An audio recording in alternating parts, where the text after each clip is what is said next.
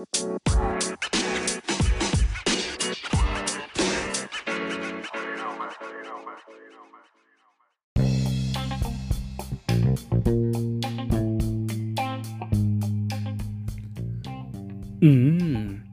hentai de Elsa de Frozen.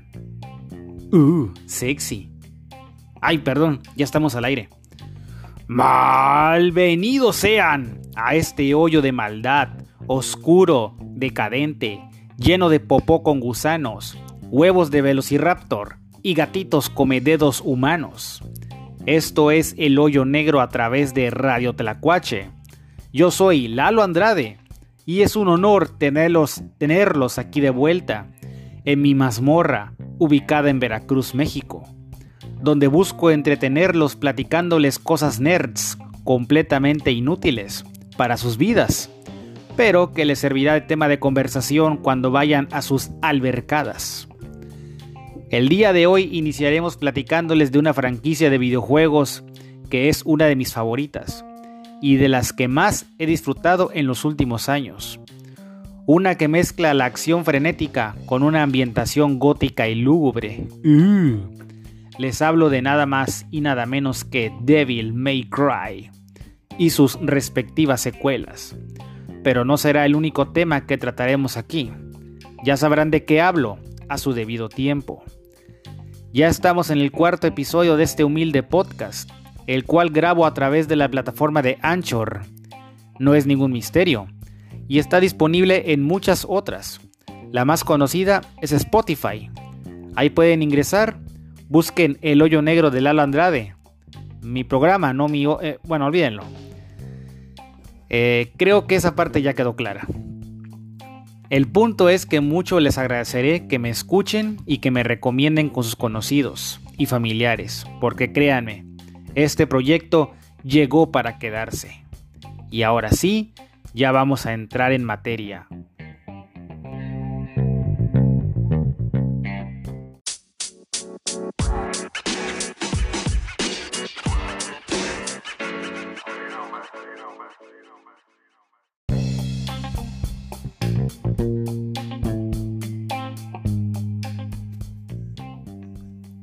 Como les comenté, Hoy empezaremos el programa platicándoles de una franquicia de la que llevo años siendo fan.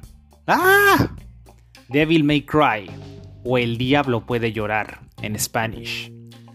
La primera entrega de la serie salió en el ahora lejano año 2001, originalmente para PlayStation 2.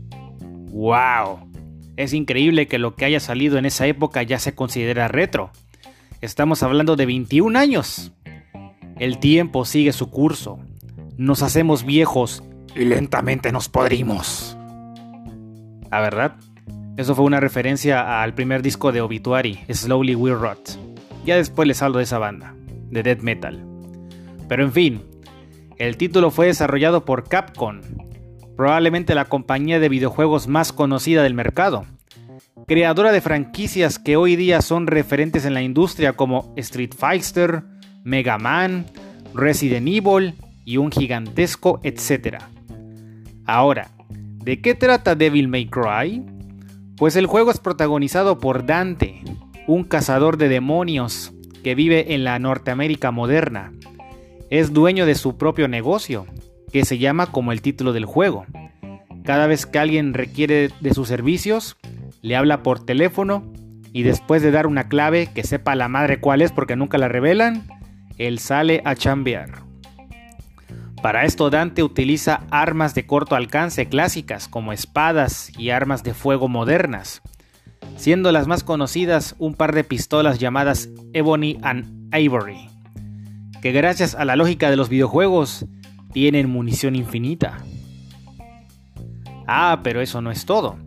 Resulta que Dante es un híbrido, es hijo de un demonio llamado Esparda, quien en tiempos ancestrales traicionó a su propia raza para proteger a los humanos, y posteriormente juntarse con una mujer llamada Eva, una mujer humana, con quien procreó a dos gemelos, el propio Dante y su hermano Virgil, quienes heredaron el increíble poder de su papi. Ahora, hasta aquí no hay, este, nada nuevo. ese tipo de trama las hemos visto antes. ¿Alguien, por ejemplo, recuerda a Blade el cazador de vampiros de Marvel? No obstante, el carisma que desprende Dante y la franquicia en general hacen que de inmediato te enganches con su universo. Dante es un personaje muy distintivo, tanto por su diseño, ya que tiene el cabello blanco y sus ropas son por lo general rojas, bueno, no por lo general, siempre son rojas, y por supuesto su personalidad, ya que él es sarcástico y gamberro, le gusta burlarse de sus oponentes, no importando que sean demonios del tamaño de un edificio. Esta primera entrega empieza con la llegada de una sexy rubia al negocio de Dante, la cual se llama Trish y tiene poderes sobrenaturales. Pero lo que más sorprende al protagonista es el hecho de que físicamente se parece a su fallecida madre. Ah, porque no les había comentado que Eva, la mamá de Dante, fue asesinada por demonios. Lo que en primer lugar motivó al héroe a dedicarse al negocio de matar engendros. Total que Trish le avisa que Mundus, la entidad suprema del inframundo, ha despertado y está reorganizando su ejército en un castillo ubicado en una isla, por lo que es hora de ir allá a patear culos. Bien, hasta ahora solo hemos hablado de la trama, pero ¿cómo se juega Devil May Cry? El título pertenece al género de hack and slash, es decir, que controlamos a Dante en perspectiva de tercera persona, a quienes iremos moviendo por escenarios en 3D. Como les dije, toda la acción se desarrolla en un gigantesco castillo de arquitectura gótica, así que iremos explorando pasillos y cuartos los cuales a menudo estarán infestados de demonios. Va a ser muy común que Dante tendrá que enfrentar a múltiples enemigos en bolita, que no van a tomar turnos, todos te van a atacar al mismo tiempo.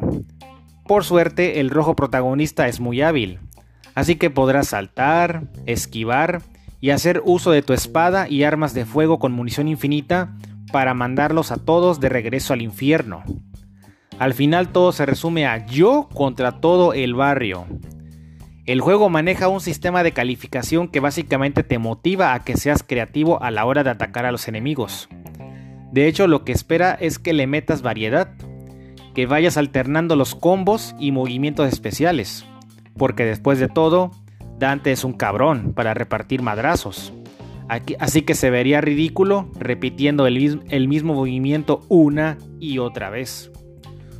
Uno de los objetivos centrales de la experiencia es hacer a Dante más poderoso. Cuando matas enemigos o destruyes ciertos objetos del entorno, irás recogiendo unas esferas rojas llamadas orbes, que son básicamente la moneda del juego. Al comienzo de cada misión, o en unas estatuas que irás encontrando en el camino, podrás usarlas para comprar nuevas habilidades u objetos especiales, incluyendo unas esferas azules que hacen tu barra de vida mucho más larga, para que aguantes malos putazos. Y si creías que es todo, pues estás muy equivocado. ¿Recuerdas que Dante es semichamuco? Pues él cuenta con una habilidad especial, el Devil Trigger o disparador demoníaco.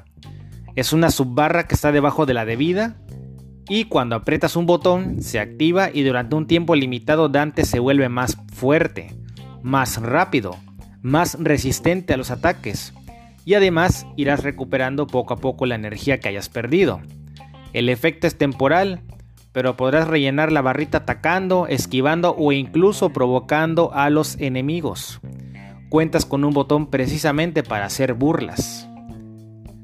En definitiva es una experiencia orgásmica. Y si te gustan los videojuegos de acción, este es para ti.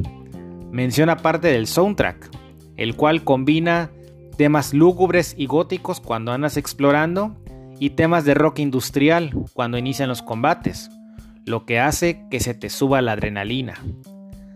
Ahora hablemos un poco del contexto en el cual se creó este juego.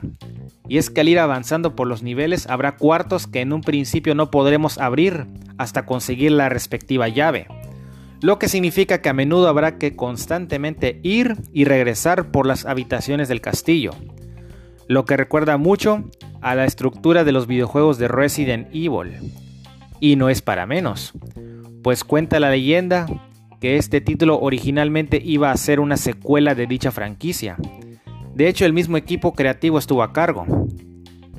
En la producción de Devil May Cry contamos con Shinji Mikami, quien previamente dirigió la primera entrega de Resident Evil, y en la dirección está Hideki Kamiya, quien se encargó de dirigir Resident Evil 2.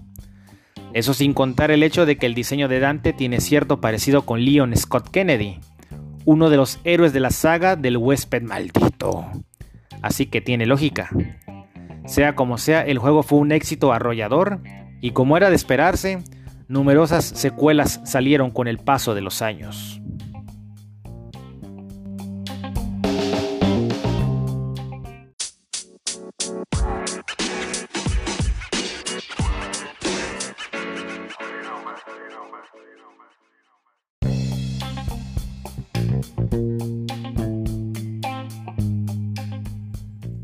Llegamos al año 2003 y Capcom a huevo que iba a explotar la franquicia. Por eso lanzó Devil May Cry 2, en esta ocasión dirigido por Hideaki Itsuno. En esta ocasión Dante recibe en su negocio la visita de una viejita llamada Matier, quien viene acompañada de su hija Lucía, una super sexy chica pelirroja, quien le indica que su aldea está siendo invadida por demonios esta vez por culpa de un malvado empresario llamado Arius, el cual hizo un pacto con los engendros del mal a cambio de obtener poderes sobrenaturales, lo que le está dando en la madre a los habitantes de la isla Dumari. El título se sigue jugando como la entrega anterior, pero hay algunos cambios notorios.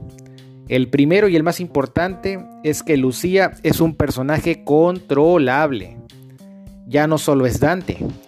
Originalmente el juego contaba con dos discos para PlayStation 2, uno para Dante y otro para Lucía, y ambos personajes se juegan diferente. Y aunque esto suena interesante, tristemente debo decirles que el título resultó ser una decepción. ¿Por qué? Ahí les van las razones. 1. El juego es demasiado corto. El juego es demasiado fácil, en contraste con lo demandante que era la entrega anterior.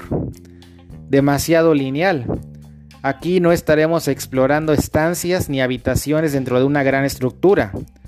Todo es ir del punto A al punto B. Se perdió la, personalidad de Dante. Aquí es de hecho inexpresivo. Como si le diera hueva estar haciendo lo que hace. Incluso los controles se sienten toscos. A lo mejor es idea mía, pero yo lo sentí lento.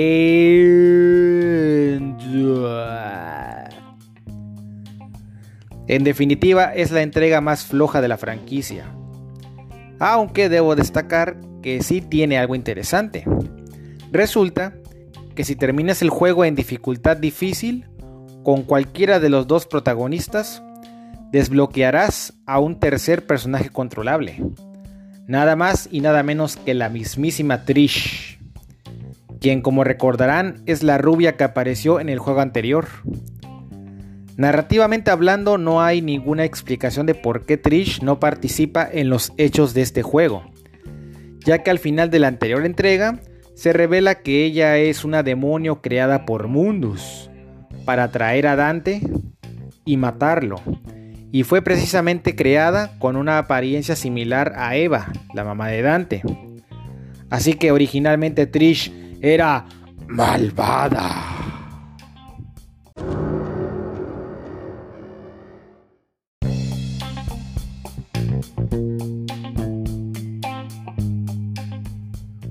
Pues sí, en efecto ella era malvada, pero termina traicionando a su amo, y se convierte en la compañera de Dante. Y ya sé que les estoy spoileando, pero vamos, es un juego del 2001. A estas alturas ya vale pito eso. Como les decía, Devil May Cry 2 no explica la ausencia de Trish, así que su aparición en el juego no, no forma parte del canon. No obstante, la tenemos como personaje controlable. Y déjenme decirles que cuando la controlas, se siente como un juego totalmente diferente, ya que sus movimientos son fluidos y dinámicos. De hecho, se mueve como el Dante de Devil May Cry 1, lo que hace a la secuela medianamente más interesante. Así que les recomiendo que se olviden de los otros dos y quédense con Trish. ¡He dicho!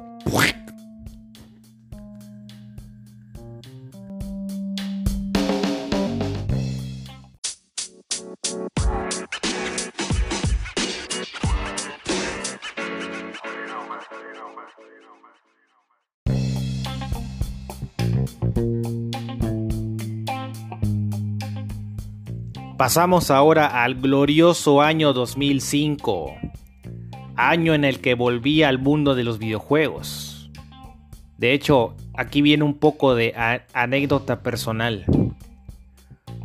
Yo me divorcié de los videojuegos cuando entré a la prepa y durante todo el tiempo que estudié la carrera de Ciencias de la Comunicación. Les hablo del periodo comprendido entre 1999 y el 2004. Cuando terminé la carrera, mi padre me premió comprándome un PlayStation 2. Estaba entre ese y un Xbox. Pero ya ni recuerdo el por qué opté por la consola de Sony. Y el primer juego que probé fue precisamente la siguiente entrega de Dante. Devil May Cry 3. Dante's Awakening o El despertar de Dante. Antes de pasar este juego, Debo decir que no fue fácil ponerme al corriente con los juegos que me había perdido en esos años, pero gracias a las tiendas virtuales de las consolas modernas, pude jugar esos títulos y ponerme al corriente. ¡Yeah! Ahora sí, hablemos de Devil May Cry 3. Se lo resumo así. Es el mejor juego de toda la puta franquicia. Ya, vámonos. No, mentira. Aquí Hideaki Tsuno volvió a ser el director. Y luego de todas las críticas negativas que recibió Devil May Cry 2, dijo, ¿saben qué? Haré que se traguen sus palabras y les voy a dar lo que quieren. Y el cabrón cumplió. Todo lo que hizo espectacular a Devil May Cry 1 aquí está presente, pero con más testosterona y esteroides que nunca. De, de entrada hay que aclarar que la tercera entrega es una precuela y se ubica algunos años antes de las chocoaventuras que vimos en la primera parte. Aquí volvemos a controlar a Dante, ahora con apenas 18 años, mucho más sarcástico e irreverente que nunca, y apenas está abriendo su negocio, ni siquiera se le ha ocurrido un nombre. Cuando todo parecía tranquilo, de las entrañas de la tierra surgió una gigantesca y siniestra torre llamada Temen Nigru, y en la cima se encuentra nada más y nada menos que Virgil, el hermano gemelo de Dante. Ahora bien, no les había platicado de Virgil. Este personaje ya había aparecido en Devil May Cry 1, solo que fue capturado por Mundus, corrompido y transformado en una entidad conocida como Nelo Angelo, el cual de hecho es uno de los jefes de aquel juego. Ahora en esta precuela nos presentan a Virgil antes de convertirse en Elo Angelo. El personaje hizo clic de inmediato con el público, superando en popularidad a Dante. Y no es broma. Virgil es radicalmente opuesto a su brother. Mientras que Dante es ruidoso e irreverente, Virgilio es más estoico y callado, frío como el hielo. Él está obsesionado con convertirse en un demonio completo. Quiere ser más poderoso y no le importa a quién tenga que aplastar para cumplir con sus ambiciones. Su arma insignia es la katana Yamato, y a diferencia de Dante, rechaza el uso de armas de fuego, así que es el antagonista y rival perfecto para esta tercera entrega. Además de que se hace acompañar de otro villano, un misterioso hombre llamado Arkham. El juego introduce a otro personaje, una cazadora de demonios que se llama Mary, la cual busca a Arkham porque, oh sorpresa, él es su papi y el muy motherfucker mató a su esposa para obtener poderes demoníacos. Así que lógicamente Mary está muy encabronada. Tan es así que renunció a su nombre y ahora solo se hace llamar Lady. Lady como personaje funciona muy bien y es una de mis favoritas personales. A diferencia del resto del reparto, ella es completamente humana, pero es extremadamente hábil cazando demonios. Su arma insignia es una bazooka llamada Kalina An, llamada así en honor a su madre. A su mamá, no a su... ya entienden. Ahora, pasando al apartado del gameplay, sigue siendo un hack and slash en tercera persona, con una dificultad muy demandante. La estructura del juego es similar a la primera parte.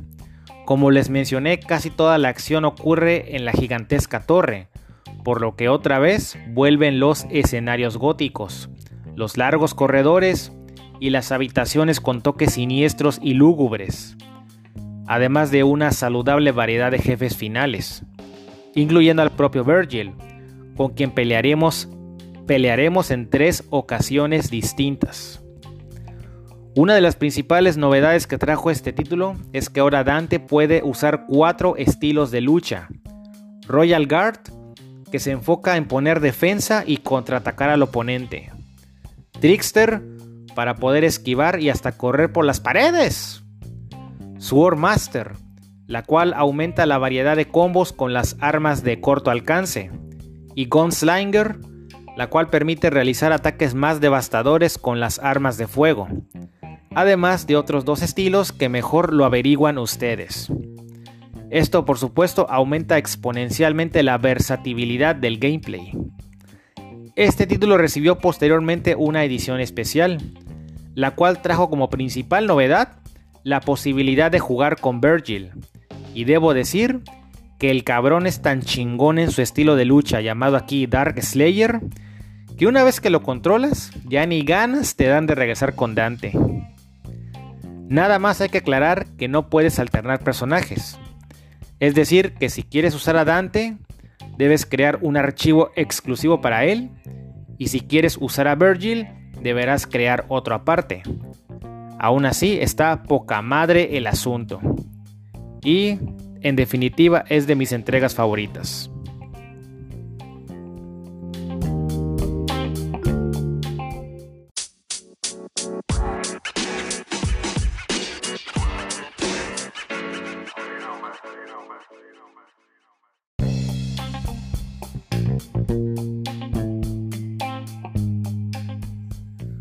Con la llegada de PlayStation 3 y Xbox 360, Capcom decidió darnos una nueva dosis de la franquicia en el 2008, con el lanzamiento de Devil May Cry 4.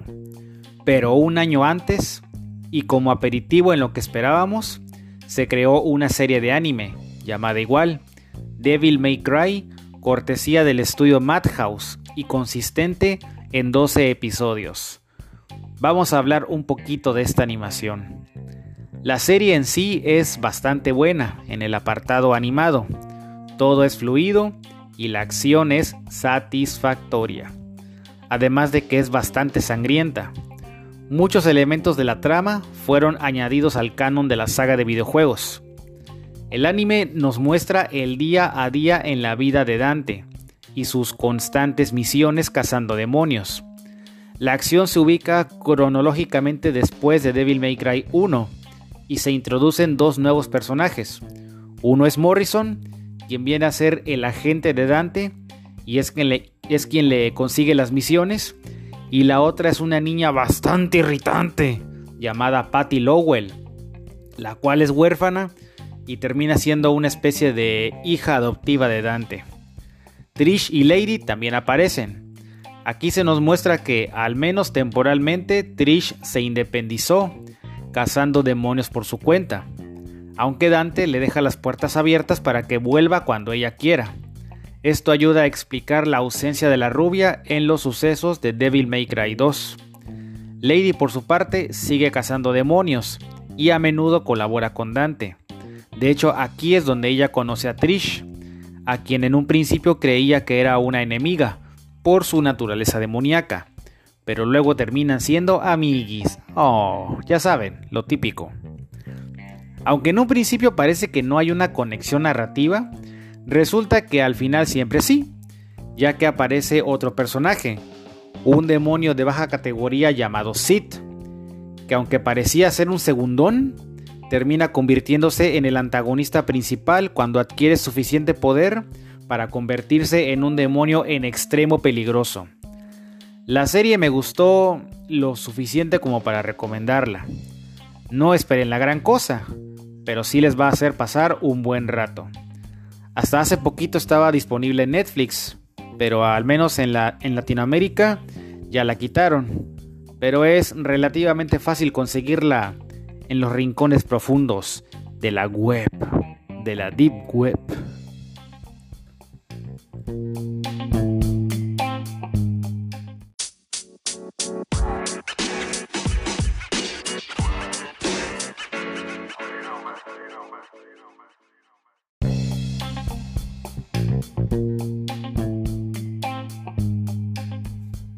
Ahora sí, pasemos a la cuarta entrega, Devil May Cry 4 del 2008.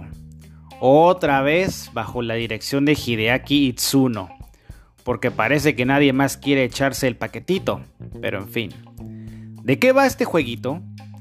De entrada, puede ser un poco confuso el orden cronológico, ya que cuando salió se estableció que se ubicaba después de los sucesos de Devil May Cry 1 y antes del 2. Pero luego del lanzamiento de la quinta entrega, Capcom reacomodó la línea temporal y ahora el juego, o sea el cuarto, se ubica después de Devil May Cry 2. Así que vamos a quedarnos con eso. Bien, lo más controversial es que aquí tenemos a un nuevo héroe, Niro, un chavo que casualmente también tiene pelo blanco, vive en la ciudad de Fortuna, y pertenece a un grupo conocido como la Orden de la Espada, la cual también se dedica a cazar demonios y veneran a Esparda como si fuera un dios. Recuerden que Esparda es el papá de Dante. El grupo de inadaptados incluye a Sanctus, el líder del grupo y antagonista principal, Agnus, el científico tartamudo que es el villano secundario, Crido, el capitán de la Orden de la Espada que es amiguis de Niro, y Keirie, hermana de Crido, y el obligatorio interés romántico de Niro y damisela en apuros, que no hace nada en todo el juego más allá de, al más puro estilo Super Mario, ser secuestrada por los villanos para darle una motivación a Niro, para repartir dolor y patadas a quien se le cruce en el camino. El juego comienza rompedor. Nero y sus cuates están reunidos en una iglesia y de pronto, ¡bam! aparece Dante y asesina a Sanctus, por lo que te quieren vender la idea de que ahora el güey es malo malísimo, pero nada que ver. Luego de un enfrentamiento, Niro es asignado a perseguir a Dante, y lógicamente en el camino descubrirá que la Orden de la Espada oculta siniestras intenciones y debe ser detenida a toda costa. Ya en el apartado jugable empezamos la aventura controlando a Niro, el cual tiene marcadas diferencias con Dante. Tiene una espada que puede envolver en llamas para infringir más daño, su pistola puede cargar los tiros para resultados más devastadores, y sin lugar a dudas su elemento más característico es su brazo cochambroso, conocido como el Devil Bringer. Esta madre le permite a Niro agarrar a los enemigos y realizar movimientos devastadores. La animación del ataque cambia dependiendo del enemigo. Asimismo puedes tomar objetos a distancia o alcanzar lugares que en un principio parecen inaccesibles. Hay que admitir que es divertido usar este bracito. El juego no nos permite elegir a qué personaje vamos a usar. Es el propio guion el que lo hace. De esta manera a Niro lo vamos a usar de la misión 1 a la 11 y por motivos de la trama de la misión 12 a la 18 nos va a tocar usar a Dante, el cual se juega casi igual que en Devil May Cry 3, contando con una amplia variedad de armas y los cuatro estilos de lucha están presentes todavía, ahora con la libertad de poder cambiar cualquiera de ellos en tiempo real y a mitad de los combates. Ya finalmente las misiones 19 y 20 son otra vez para Niro. Ah, porque tengo que hacer énfasis en esto. Todos los juegos de la franquicia están conformados por 20 misiones. Ahora el juego en sí por supuesto que no es malo, pero tiene un error fatal que hace parecer que a los desarrolladores se les agotaron las ideas. Y es que una vez que pasamos a controlar a Dante, tenemos que volver a recorrer todas las misiones de Niro, pero al revés. O sea que lo que viene a continuación es un gigantesco backtracking que vuelve al juego en extremo repetitivo. Porque hasta nos hacen pelear de nuevo contra los jefes igualitos a cuando peleamos con ellos usando a Niro. Así que en resumen es de ida con Niro y de regreso con Dante. Mismas, mismas escenarios y casi, casi, casi los mismos objetivos. Por supuesto, hay algunos cambios aquí y allá. Sobre todo porque a Dante le aparecen enemigos nuevos, que a Niro no le habían salido. Pero aún así la sensación de cansancio es notoria. Este juego tuvo una edición especial para PlayStation 4 y Xbox One, la cual añadió tres personajes jugables que enriquecen la experiencia. Se puede decir que son tres rutas. La A es la normal con Niro y Dante. La B los reemplaza con Lady, quien hace su debut como personaje controlable. Y Trish, que recordemos ya era usable en Devil May Cry 2. Aquí a Lady le tocan las misiones de Niro y a Trish las de Dante. Y debo decir que en el apartado jugable ambas chicas son en extremo poderosas y es muy divertido usarlas. La ruta C nos da la opción de jugar con el hermano de Dante, o sea, Virgil. Y aquí las, las 20 misiones son para él solito. De que está chingón, está chingón pero la repetición de niveles sigue estando presente, porque obviamente no los cambian. Pero eso sí, Virgil es tan poderoso que es muy divertido usarlo. Siempre usar a Virgil es más chingón que Dante.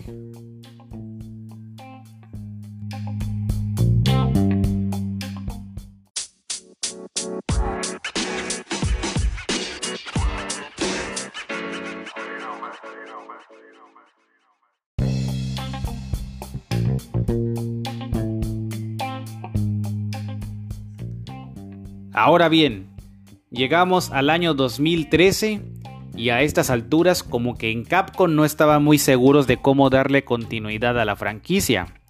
Así que decidieron recurrir al más barato de los recursos narrativos. Hacer un reboot. Chan, chan, chan. Empezar otra vez la franquicia de cero. Y en esta ocasión le pidieron a un estudio externo que se encargaran de la chamba porque al parecer les dio hueva hacerlo ellos mismos. Fue así que Ninja Theory, compañía británica, lanzó DMC, Devil May Cry, o Devil May Cry, Devil May Cry. Sí, no tiene sentido. Hay que decir que el primer tráiler que se lanzó de este juego provocó que el internet ardiera en llamas. De manera unánime todos rechazaron el nuevo look que tenía Dante. Y no les miento, yo leí una cantidad gigantesca de comentarios en YouTube, en Facebook, en redes sociales. Nadie quería este nuevo Dante. Aquí el personaje luce mucho más joven, con el cabello negro y hasta fumando, porque, ¡uh! Soy bien malo, fumo. Algo que el Dante original no hacía. Debo reconocer que a mí tampoco me gustó el nuevo look del personaje sobre todo porque lucía como un maldito emo. Pero cuando el juego finalmente salió, decidí darle una oportunidad. Y puedo decir que el juego es genuinamente bueno. Ahora, ¿de qué va esta nueva continuidad? Pues resulta que este Dante alterno no es semichamuco, ahora es un Nefilin, hijo del demonio Esparda, el cual se enamoró de un ángel bueno, de una ángel, Eva, y su unión dio como fruto a los gemelos Dante y Virgil. El líder de los demonios, Mundus, que aquí se parece al ex Luthor con unos kilitos de más, asesina e-, a Eva y a Esparda lo manda a freír espárragos, o sea, lo exilia a los confines del inframundo. Años después, Virgil, ya saben, la nueva versión, crea una agrupación de rebeldes renegados llamados La Orden, junto con su asistonta, una chava emo llamada Kat, quien es una medium, y juntos se oponen a Mundus, el cual tiene controlado al mundo de una forma más sutil, engañando a los humanos a través de mensajes subliminales en medios de comunicación, redes sociales y productos altos en azúcares, similares a la droga cola, que nos tienen dosificados y controlados. O sea, todo en plan conspiranoide, donde el gobierno opresor nos mantiene dóciles, controlados y sumisos y debemos oponernos a ellos. O algo así. Virgil contacta a Dante y le pide que se una a la causa. Por supuesto, Dante en un principio no quiere ya que prefiere perder el tiempo teniendo peleas callejeras, bebiendo alcohol hasta vomitar y llevando a mujeres de dudosa reputación a su remolque. Pero finalmente acepta, porque si no lo hace, la trama no avanza. Cada vez que Dante pelea contra los demonios de Mundus, él es llevado a una realidad alterna llamada el limbo, donde el entorno sufre constantes alteraciones y a veces los propios edificios y estructuras atacan al muchacho. El título se juega casi igual a los otros Devil May Cry. No hay mayores variantes. Este nuevo Dante cuenta con una saludable variedad de armas, su espada, un hacha, unos cuchillos así tipo shuriken que usan los ninjas, una guadaña y así. Hay jefes de gran tamaño, aunque lamentablemente solo son 6 en todo el pinche juego. Y aquí está presente una mecánica donde cuenta con un par de ganchitos. Uno para acercarse a los enemigos y otro para atraerlos hacia ti. Estos también se usan para las secciones plataformeras, las cuales ayudan a darle variedad al gameplay. También se incluyó un DLC, ubicado después de la campaña principal, donde nos toca controlar a Virgil, y se nos muestra qué hizo después de su batalla contra Dante. Ah, porque aunque en un principio te ponen a los hermanos como amiguis y aliados, obviamente al final terminan convertidos en enemigos. Y eso ni es spoiler, o sea, es mega obvio. Sea como sea, el juego vale mucho la pena. Originalmente salió para PlayStation 3 y Xbox 360, pero más tarde vino una versión remasterizada para PlayStation 4 y Xbox One, lógicamente con mejores gráficas y visuales, que lo convierten en la experiencia definitiva.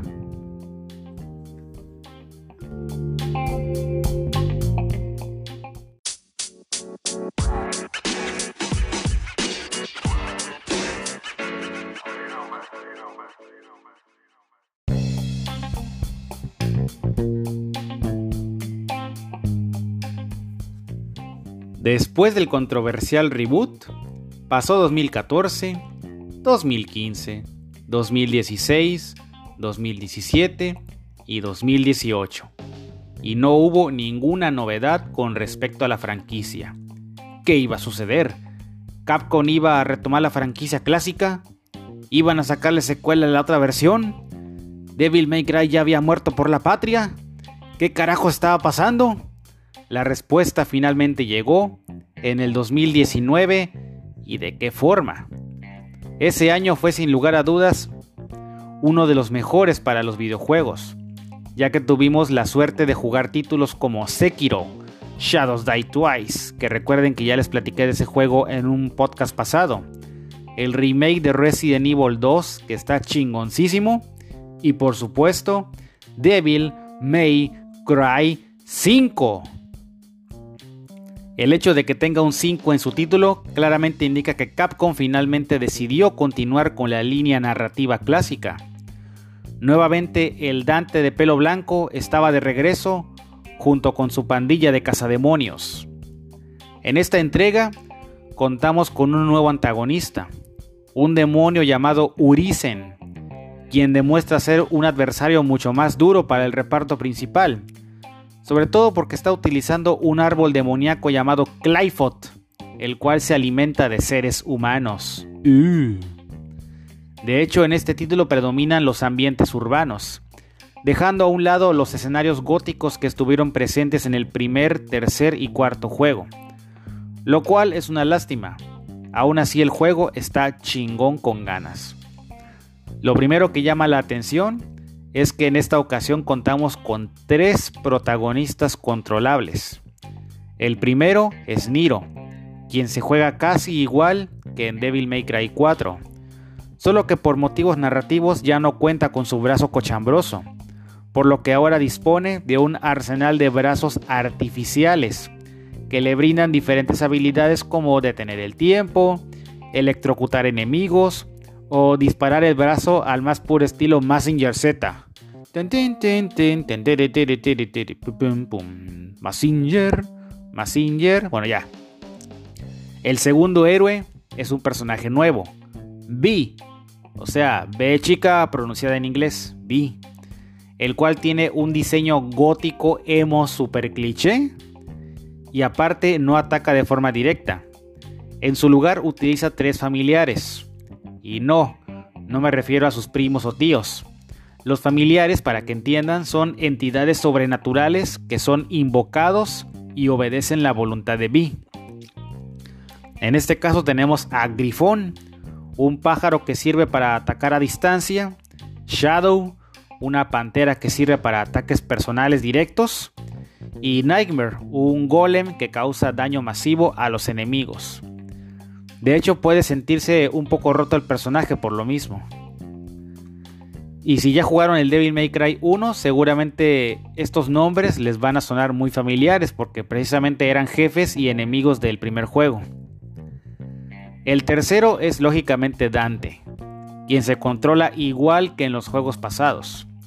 Tienes de nuevo a tu disposición cuatro estilos de lucha en tiempo real y un extenso arsenal de armas, lo que lo vuelve el personaje más entretenido de usar.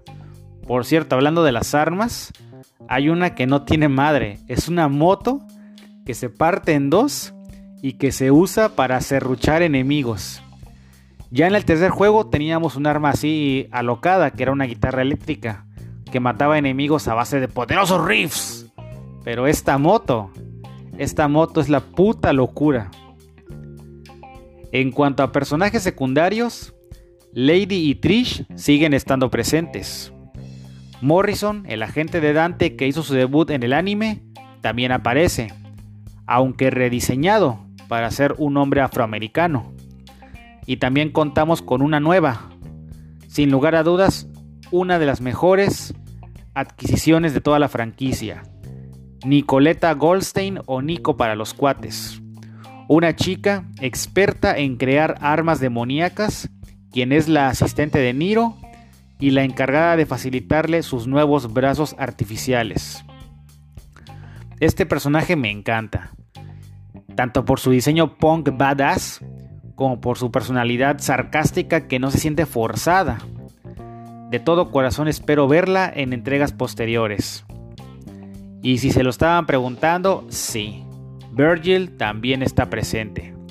Y de una vez les advierto que aquí viene spoiler, pero a estas alturas ya vale pito. Resulta que Virgil terminó separando su cuerpo en dos entidades, su mitad demoníaca, Urisen, y su mitad humana, que obviamente es Vi, porque pues Virgil, Vi, o sea, de. Aunque Vi actúa en primera instancia como un aliado, su verdadero propósito es volver a unirse con Urisen para que Virgil renazca, convirtiéndose así en el verdadero antagonista de la serie. Y como muy seguramente muchos iban a chillotear si no pasaba eso, mediante una actualización se añadió la posibilidad de usar a Virgil como personaje controlable, porque todos sabemos que la franquicia es más divertida cuando usamos a este cuate. Y bueno, en cuanto a gameplay, pues el juego es una auténtica locura. Yo sinceramente lo disfruté muchísimo más que el Devil May Cry 4. Aunque hay que notar que el juego tiene mucho reciclaje. Muchos de los enemigos están son rediseños de enemigos que ya habían salido en las entregas pasadas. Y eso incluye también a los jefes. Hay por ejemplo un Cerbero o sea, un perro gigante de tres cabezas que ya había aparecido como jefe en Devil May Cry 3. Se siente un poco eso, reciclaje. Pero el juego es tan chingón que estoy dispuesto a pasar por alto este pequeño detalle. Y bueno, De momento es todo lo que ha salido de esta extraordinaria franquicia. Resulta curioso que mis entregas favoritas y las que más he disfrutado son la primera, la tercera y la quinta, además del reboot, mientras que las más culeras o las que menos he disfrutado son la segunda y cuarta entrega, lo que hace que me preocupe un poco por el hipotético lanzamiento de Devil May Cry 6, ya que podría salir de la chingada, porque parece ser que aquí los juegos buenos son los, los nones y los horribles son los pares. Pero esperemos que no sea el caso. Yo espero que el Devil May Cry 6 sí sea un juego que esté a la altura. En lo que llega, vamos a seguir disfrutando de lo que son las entregas chingonas anteriores. Como dato adicional, la franquicia tomó inspiración en la Divina Comedia, al menos en los nombres, ya que el protagonista Dante se llama como el personaje principal de dicho libro. Su hermano Virgil fue nombrado así por el poeta Virgilio, que en la obra literaria es un espíritu que guía a Dante Alighieri por los nueve círculos del infierno. Y finalmente Trish viene de Beatriz, que en la Divina Comedia vendría a ser algo así como la musa inspiradora de Dante. Ya de paso, háganse el favor de leer la Divina Comedia. Es lectura obligada para los que somos amantes del género de horror y lo sobrenatural. Muchas ideas vienen de ahí.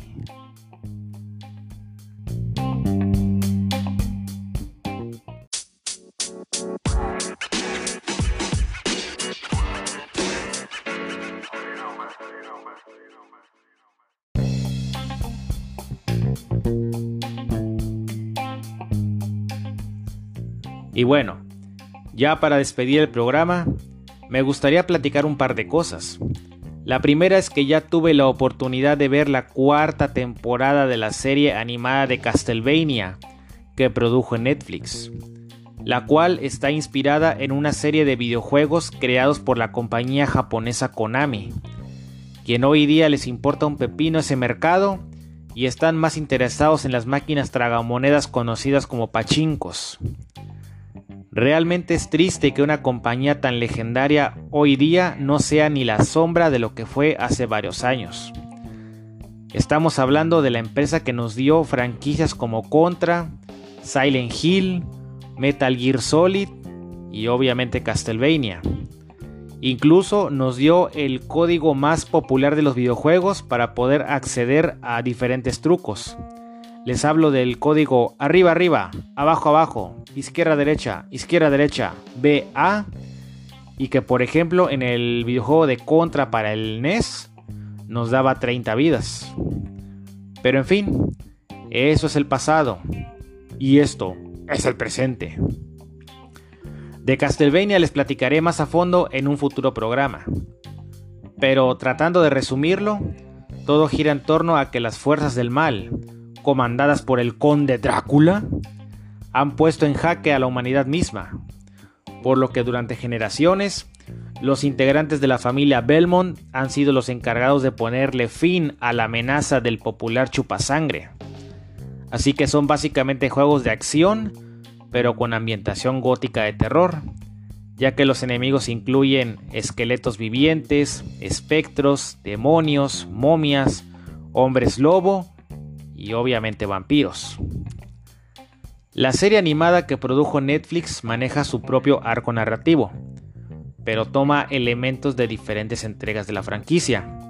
Así pues tenemos como protagonistas a Trevor Belmont, la hechicera Saifa Belnades y Alucard, hijo de Drácula, concebido con la humana Lisa. Estos tres personajes fueron los protagonistas de Castlevania 3, Drácula's Curse, junto con un cuarto personaje llamado Grand Dynasty, que lamentablemente no apareció en la serie animada. En el caso de Alucard, su diseño fue tomado de la entrega Castlevania Symphony of the Night, lanzado para PlayStation 1 y donde el personaje fue el, el héroe principal. Otros personajes tomados de este universo son Héctor, forjador de demonios, quien protagonizó la entrega Castlevania Curse of Darkness para PlayStation 2, junto con su amigo y rival Isaac, aunque aquí fue rediseñado para ser afroamericano. Además de Saint Germain, una suerte de mago y viajero del tiempo que también salió en ese juego. Pero bueno, ya hablando de la serie como tal, cuando se estrenó la primera temporada yo quedé muy satisfecho con el resultado. Solo fueron cuatro episodios, pero tanto la animación como el guion eran sublimes. Además de que no se trata de una serie apta para niños, ya que posee elevados niveles de sangre, tripas y lenguaje explícito. La segunda temporada, conformada por 10 episodios, fue una buena continuación, pero tenía el problema de que había muchos momentos muertos. La acción se hacía a un lado para mostrarnos a personajes dialogando, conspirando y sacándose reflexiones rebuscadas. Vamos, que no le hago el fuchi al desarrollo de personajes, pero siempre hay que saber equilibrar, equilibrarlo con la acción. Afortunadamente los episodios finales salvan la temporada y le dan un buen cierre. Cuando se anunció la tercera temporada yo hasta me sorprendí, ya que sentía que la trama cerraba bien con la anterior, pero igual la vi. Esta definitivamente es la más floja de todas, ya que si la anterior tenía momentos muertos, esta era tres veces peor. Y de nueva cuenta, los dos episodios finales son lo más rescatable de la temporada. Finalmente hace poco se estrenó la cuarta temporada, la cual no le tenía yo mucha fe, y me imaginé que sería igual que la anterior. Afortunadamente, me cerraron la boca. Parece ser que los productores escucharon las quejas del público y finalmente nos dieron una temporada que está plagada de acción de principio a fin, pero sin sacrificar los momentos de diálogos sosos, que afortunadamente son menos comparados con la anterior. Sin lugar a dudas tienen que ver el episodio 9. Es la pinche locura de principio a fin. Además contamos con uno de los mejores antagonistas, que cualquiera que haya jugado los títulos de Castlevania lo recordará de inmediato. Además, es interpretado por el mismísimo actor Malcolm McDowell, auténtica leyenda cuya voz es en extremo adictiva. Y para quien no lo ubique, es quien interpretó a Alex Delarge en La Naranja Mecánica. Con eso digo todo. En resumen, háganse un favor y chequen esta cuarta temporada que ya está disponible en Netflix. Ahora, Punto completamente aparte es lo que voy a comentarles a continuación. Lo cual es una noticia, bueno, no tanto, porque ya tiene varios días que ocurrió, pero aún así quiero platicar al respecto. Resulta que lamentablemente el pasado 6 de mayo del 2021, el renombrado artista, guionista y dibujante de mangas Keitaru Miura falleció a los 54 años. Este hombre realizó varios trabajos durante el tiempo que vivió, pero sin lugar a dudas, su obra más reconocida es el espectacular manga Berserk, perteneciente al género fantástico medieval de corte oscuro con tintes de terror. Berserk es un manga revolucionario. Su protagonista Guts es un hombre con muchísimas capas de lectura, un auténtico ejemplo de lo que debe significar la voluntad de vivir, ya que desde su nacimiento se vio obligado a pelear para sobrevivir y estar de pie al siguiente día. No voy a ahondar mucho en este maravilloso manga, ya que eso lo dejaremos para otro programa. Lo que sí es que la influencia de Berserk en la cultura popular ha sido muy marcada Incontables mangas se han inspirado en las imágenes oscuras, siniestras, góticas e incluso grotescas que abundan a lo largo de, este, de esta obra. La franquicia de videojuegos Dark Souls, de las que ya les platiqué en un programa pasado, tomó muchos diseños y conceptos de Berserk. Yo tuve la oportunidad de leer el manga y sencillamente quedé fascinado. Es una obra de arte que todos, malitos mortales, deben saborear. Ahora bien, como les comentaba, lamentablemente Keitaro Miura falleció a consecuencia de una disección aórtica aguda. ¿Qué significa esto? Es una enfermedad que surge debido a un fuerte impacto a la altura del pecho o como consecuencia de problemas congénitos o hipertensión. Lo anterior se traduce en que el estilo de vida de Miura Sensei no era precisamente el más adecuado. El señor trabajaba en exceso, solamente descansaba dos días al año, dormía muy poco y su dieta era ineficiente, conformada por barras nutricionales con cafeína, complementos vitamínicos y bebidas er-, energéticas. Todo esto a la larga le pasó factura al maestro. Y sin lugar a dudas, lo más lamentable es que abandonó este mundo sin terminar Berserk. Perdón, Berserk. Así como lo oyen, el manga quedó inconcluso con un total de 363 capítulos, dejando la serie sin un final decente. Ya anteriormente Keitaro Miura había manifestado que el manga estaba por entrar en lo que sería su etapa final. Me imagino yo ya estaba preparando el arco narrativo final con el cual iba a concluir la trama. Pero lamentablemente con su muerte nunca lo veremos realizado. Hay rumores de que Hideki Sugimoto, el asistente de Miura, podría tomar el relevo y darle un cierre al manga. Pero aclaro es solamente un rumor, nada oficial. Ya hablaremos al respecto si llega a pasar. Ojalá que el señor Miura Sensei haya dejado, digamos que el manuscrito de cómo iba él a darle final a la trama. Que hubiera por ahí perdido algún esqueleto, ¿no? De cómo se supone iba a, a concluir la historia. Si es el caso, pues ya le hicimos.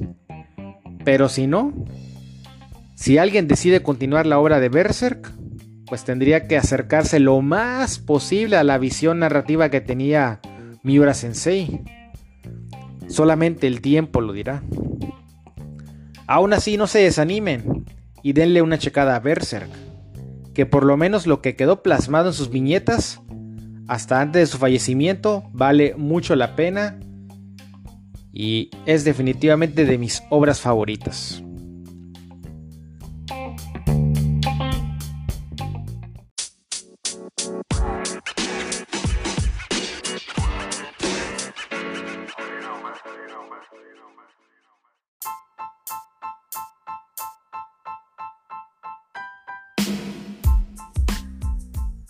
Y eso sería todo por hoy, mis estimados amigos.